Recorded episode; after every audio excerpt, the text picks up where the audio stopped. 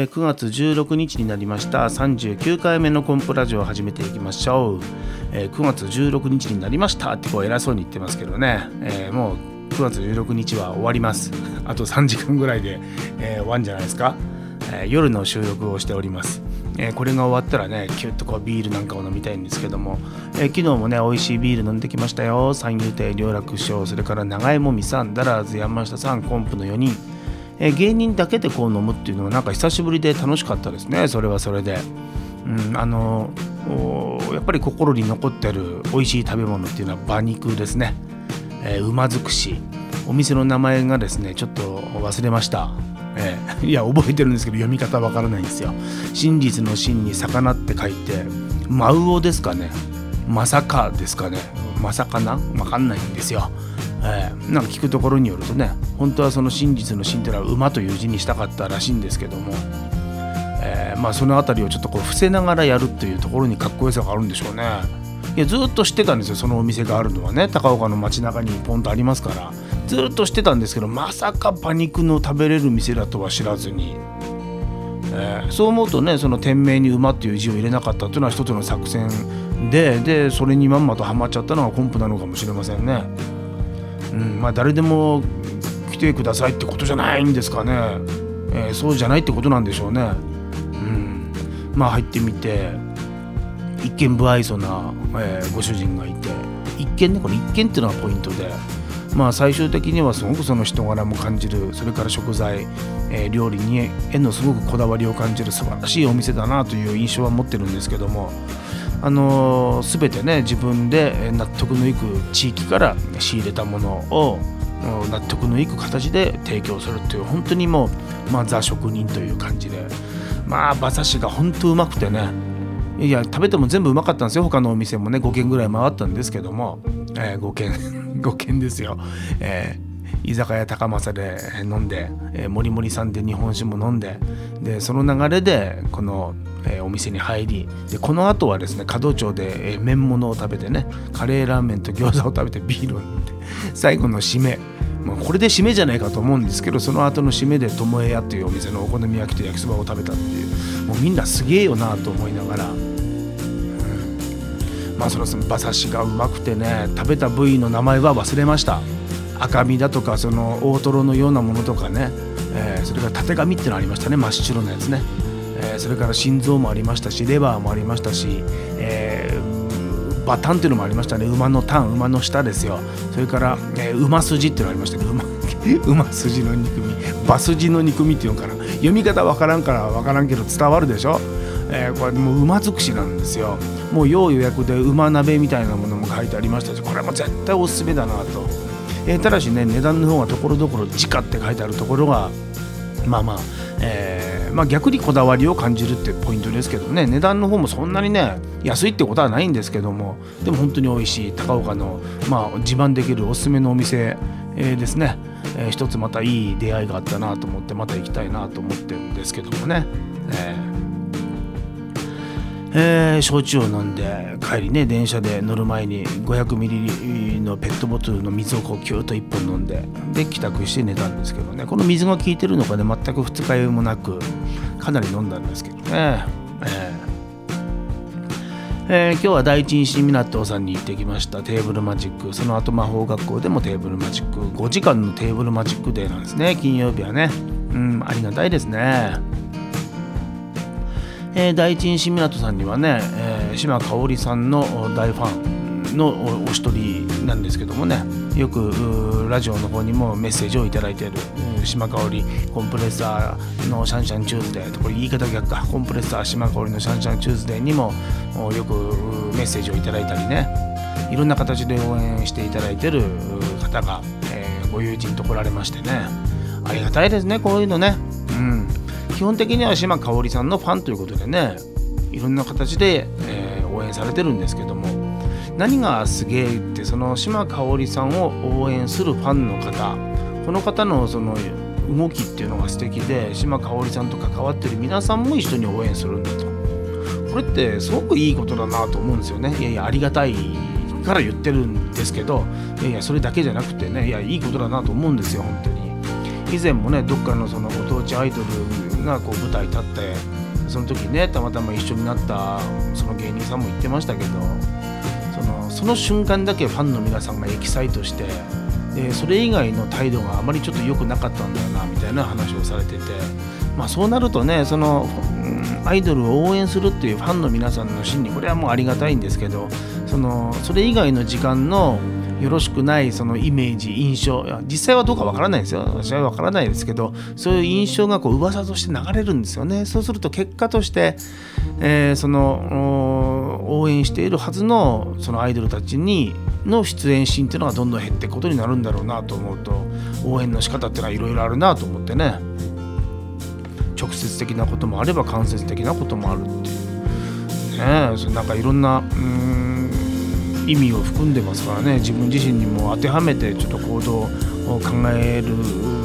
のも大事かなと思ったりする、まあ、エピソードなんですけどもね、えー、ありがたかったですね。今日は本当に来ていただいてありがとうございました。えー、今週はですねなんかいろいろこう喋る機会がありましてまあその中の一つがですね、富山市倫理法人会さんのモーニングセミナーで、講話をさせていただきました。約40分ぐらい喋らせていただいたんですけどもね、うん。えー、ショーマンシップを大切にというテーマで喋らせていただきました。もうこの講話、うん、こうやってね人前で喋る、うん、ちょくちょくまあないことはないんですけどもいつもね以前はこれとこれを喋ろうみたいなことをこう一生懸命考えてメモしたりしてましたけどこういうメモってあまり意味ない意味ないわけじゃないんですけどね。自分には合わないなということをちょっと思ってて。今回も全くそういうメモを取ることなくその瞬間に自分が何を考えて何を感じて何が頭の中に出てきて喋、れるのか喋るのか。そういう自分に期待しながらの、まあ、講話ということになったんですね。朝早く集まった皆さんの前でねこうやって、えー、まあ、勝手に挑戦してるわけでねそういうことになんか申し訳ないなという気持ちもないではないんですけども。でもそれがねその、うん、8年間プロとしてやってくる中で、まあ、現時点で感じてる重要な、まあ、チャレンジだと思ってますからね。えー、段取りを見せる時代は終わったんだっていうあの一言がずっと心の中に残ってて。いやあのいろんな方のねそういう講話みたいなものを聞きましたけど前と一緒だったなとかね。ああのこれで何回も聞いてますけど大体同じ話ですよみたいな話も聞くわけですよいろんな方から、うん、そういう人がいるよという。あれ聞いた瞬間になんかねそれだけは嫌だっていうのがあって。うん。あのショーなんかでもね何回見ても同じ芸やってる方っていますからね。まあ人それぞれ考え方ってのはあるんでしょうけど。やっぱり私自身はちょっと違うなと思ってて。まあ今の時期というのもあると思うんですよ。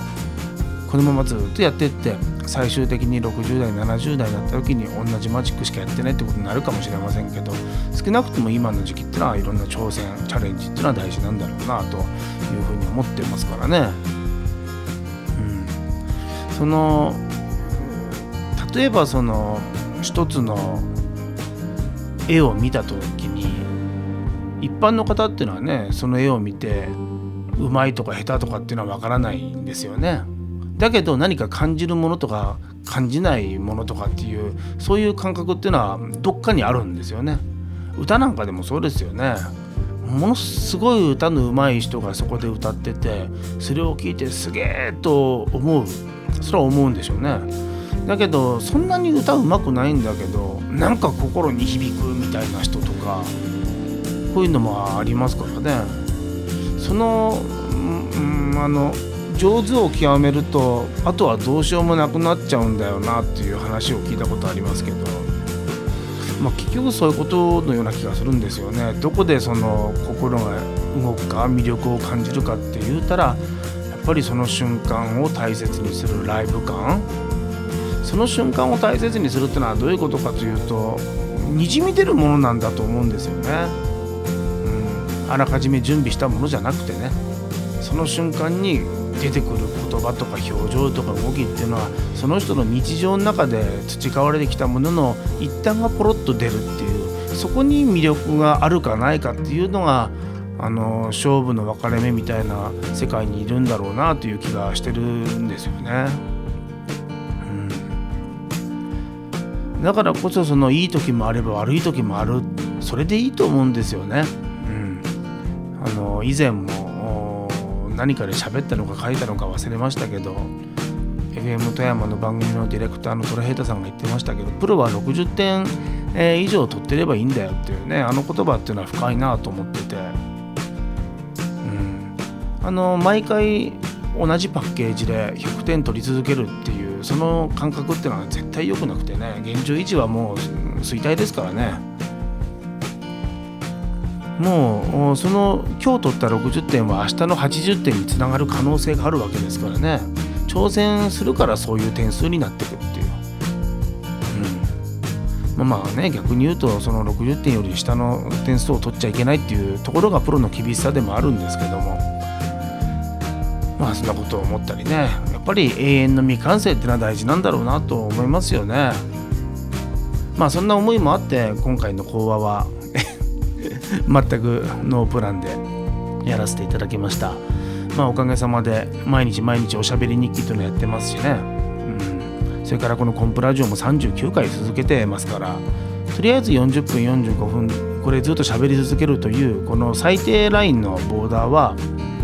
え、超えることができたなというのが実感ですね。うん、ショーマンシップを大切にということで自分が何を語るんだろうかっていうことを、まあ、自分でも本当に楽しみにしてでスマホで録音した後から聞きましたけど。結局自分の中で言おうとしてたのは自分自身と向き合うということとそれからもう一つ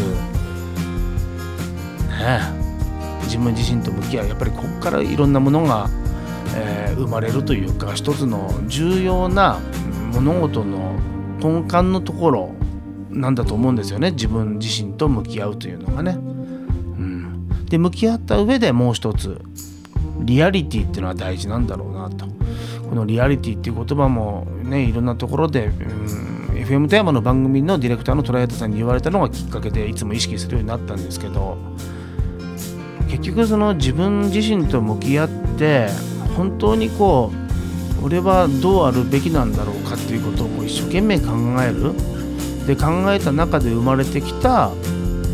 考える中で日々日常こういろんな行動をしていくそこでいろんなエピソードがあるそのエピソードが心の中に入ってくる何かこう打たれた表紙に出てくる言葉っていうところにリアリティがある。でそのリアリティが本当の意味でのショーマンシップにつながる。という話をしてたんじゃないかなとか言ってることちょっと分かんないかもしれませんけど。つまりあの頑張ってくださいねとか。無理やりなんかこう言って笑わそうとか、うん、そんなところにショーマンシップ目の前の人を楽しませようという心意気っていうのは多分違うんだろうなと、うん、極端に言うと「おはよう」っていうこの一言だけでももしかしたらその人にはとんでもないエネルギーを与える言葉になる可能性もあるわけで。分かりますかね？極端に言うとテレビのスーパースターが目の前に現れて例えば嵐でもいいですよ。嵐のファンの女性が嵐が目の前に現れて「おはよう」って言ったらもう涙して感動して明日から頑張ろうと思うみたいな、うん、まあこれちょっと究極の形ですけど 自分と置き換えるのは大変なものがありますけど。だけどこれが究極の真のショーマンシップなんだろうなと。誰かのために誰かのためにっていうこの心がけは大事ですけど。本当に自分と向き合ってんのか。で向き合った中で、えー、日々いろんなことを考え行動してそこからにじみ出てくるリアリティのある言葉。これに勝るそのショーマンシップ誰かを勇気づける元気づける楽しんで気持ちになってもらうそういうことってないんじゃないかなというそういう話を、まあ、いろんなエピソードを交えながらお話ししたんだなということをスマホで聞いて分かりましたね。えー、まあその点数はどうだったのかって言われるとね60点以上取れればプロだという話の中でまあきっと60点70点のまあ60点ぐらいだったのかもしれませんけどね。まだまだ私も未完成です。これをきっかけにまた頑張っていきたいなと思います。それではまた来週もお会いしましょう。マジシャンのコンプレッサーでした。コンプラジオ。